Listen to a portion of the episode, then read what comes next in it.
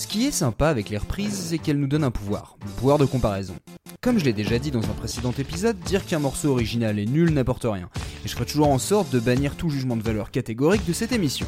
Par contre, je pense que les reprises peuvent être considérées comme des échecs, surtout à partir du moment où la démarche artistique répond d'abord aux sirènes de Maître Pognon.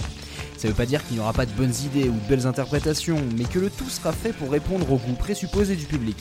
Et si vous croyez que chanson connue plus artiste connu plus style et la mode égale succès évident, vous allez être surpris. C'est la même, mais pas pareil. 1978, c'est la grande apogée du disco et un âge d'or pour les films musicaux. Robert Stigwood se frotte les mimines d'ailleurs. Son label RSO Records produit les bandes sons de Saturday Night Fever et de Grease qui se sont vendus à plus de 30 millions d'exemplaires dans le monde chacun. C'est aussi l'époque phare des opéras rock, adaptés au cinéma avec des scénarios cousus plus ou moins facilement autour des chansons. Alors les producteurs délaissent les compagnies de comédie musicale pour mettre en avant des stars de la chanson actuelle. Et après plusieurs années de disputes contractuelles entre Columbia et RSO, une idée bien filou de ce profil. 11 ans après, on va faire une adaptation en film du Sgt Pepper's des Beatles. Et je vous jure que j'ai pas fait exprès de revenir encore une fois sur les Beatles, maudits piliers de la pop. Bref, on va avoir droit à un alignement de prétextes vaseux pour justifier ce projet, à commencer par cette citation. Il n'y a plus de Beatles maintenant, ils n'existent plus en tant que groupe et n'ont jamais joué Sgt Pepper en live. Quand le nôtre sortira, ce sera comme si le leur n'avait jamais existé. Cette remarque pleine de boulard vous a été offerte par Robin Jeep des Bee Gees. Bah ouais, parce que c'est eux les stars du film avec Peter Frampton. Parce qu'en fait, ils sont chez RSO Records et ils ont déjà sorti des reprises des Beatles. Donc pour résumer, on va avoir un film sans les Beatles, avec principalement des stars du disco qui vont chanter des morceaux de Sgt Pepper, mais aussi d'Abbey Road. Et l'histoire, bah c'est un groupe qui se bat contre la méchante industrie musicale qui lui vole ses instruments et cherche à corrompre sa petite ville baptisée Heartland. Kirby n'aurait pas fait mieux. En même temps, le pauvre scénariste qui a pondu ça n'avait jamais écrit pour le cinéma. Mais Robert Stigwood a acheté les droits de 29 chansons, alors euh, au boulot. Clairement, l'objectif n'est pas tant le film que la bande-son qu'on va pouvoir vendre par tonne de disques. D'ailleurs, RSO Records pense mettre toutes les chances de son côté puisque c'est George Martin lui-même, le producteur des Chevelus de Liverpool, qui prend toutes les casquettes artistiques. Alors le film, je vais pas le détailler puisque la crème du projet, c'est la soundtrack et les jolis albums à vendre. Après presque une heure et demie d'écoute, voilà ce que j'ai à dire sur ce Sgt Pepper Nouvelle Saveur. Quand on reprend une œuvre ultra variée dans ses choix instrumentaux et vocaux, ses ambiances et thèmes abordés, il faut faire des choix. Pas juste reprendre le morceau tel quel et se poudrer de disco ou de glam rock dès que c'est possible. Et ça, ça concerne les chanteurs comme la production, qui est souvent très similaire. Et puis il faut aussi être sûr de ce qu'on sait faire. Sans manque de respect, les Bee Gees n'ont pas de rock en eux. Ils peuvent être dansants, voire funky, mélodieux ou apaisants, mais leurs voix sont douces, pas intenses, et tellement aiguës. Donc I Want You, non. Et le fait de compter la moitié du temps sur les mêmes têtes d'affiche fait qu'on arrive fréquemment à ce que j'appellerais du surchant. Trop d'intonation, trop de petits effets, de petits gimmicks pour meubler.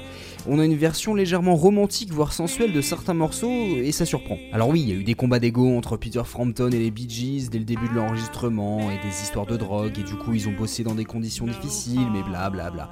Comment des chanteurs d'un genre précis auraient pu réussir à redonner vie aux œuvres de musiciens touche à Et puis dans tous les cas, ils avaient un plateau de chansons bien défini, et ils devaient faire avec. Preuve que le casting et la répartition des titres a été foireuse, c'est qu'on a clairement deux moments qui ressortent du lot.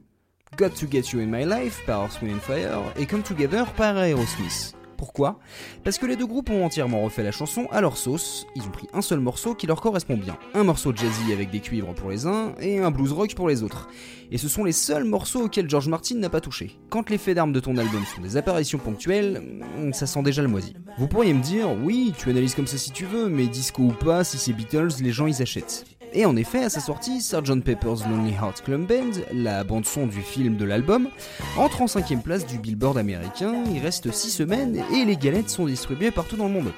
Normal, le single Lost Wind Fire est sorti. Puis le film sort, se prend une grosse baffe critique et commerciale, et l'album dégringole de suite dans les classements. Il disparaît du top 100 américain et c'est le début de la grosse cata. Robert Stigwood s'attendait à des ventes historiques et il a envoyé 4 millions de copies dans les magasins. Mais la bande son ne se vend plus et le label doit bientôt rappeler 2 millions d'exemplaires. C'est la première fois de l'histoire de l'industrie musicale qu'un album atteint le niveau platine pour des invendus. RSO Records va détruire des dizaines de milliers de copies de son échec. Le label enregistre d'importantes pertes financières et va disparaître d'ici 5 ans. Entre temps, les Bee Gees ont porté plainte pour mauvais management et fini par trouver un arrangement financier. Mais le mal est fait, la réputation du trio est bien salie. Comme dira George Harrison à l'époque, ça a abîmé leur image, leur carrière et ils n'avaient pas besoin de faire ça. C'est comme si les Beatles essayaient de faire les Rolling Stones, les Stones le font mieux. Le très populaire disco va aussi en prendre plein la tronche dès 79. Punk et rockers ont voulu la mort du genre jugé sans fond, consumériste et ultra produit. Et elle s'est faite en quelques mois.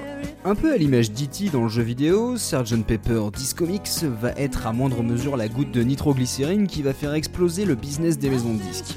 Trop cher, trop rare, la musique fait aussi face à de nouveaux adversaires, comme la télé câblée, et la croissance ne repartira qu'en 83 quand le modèle économique aura incorporé les clips et MTV. L'album de reprise est un bon moyen de relancer une marque, de faire des liens entre générations, mais le public n'est pas qu'un bouffeur de disques, il a ce pouvoir de comparaison. Et plus le matériau de base est apprécié, plus les remakes font face à des auditeurs sceptiques, n'en déplaise à Metro Pognon.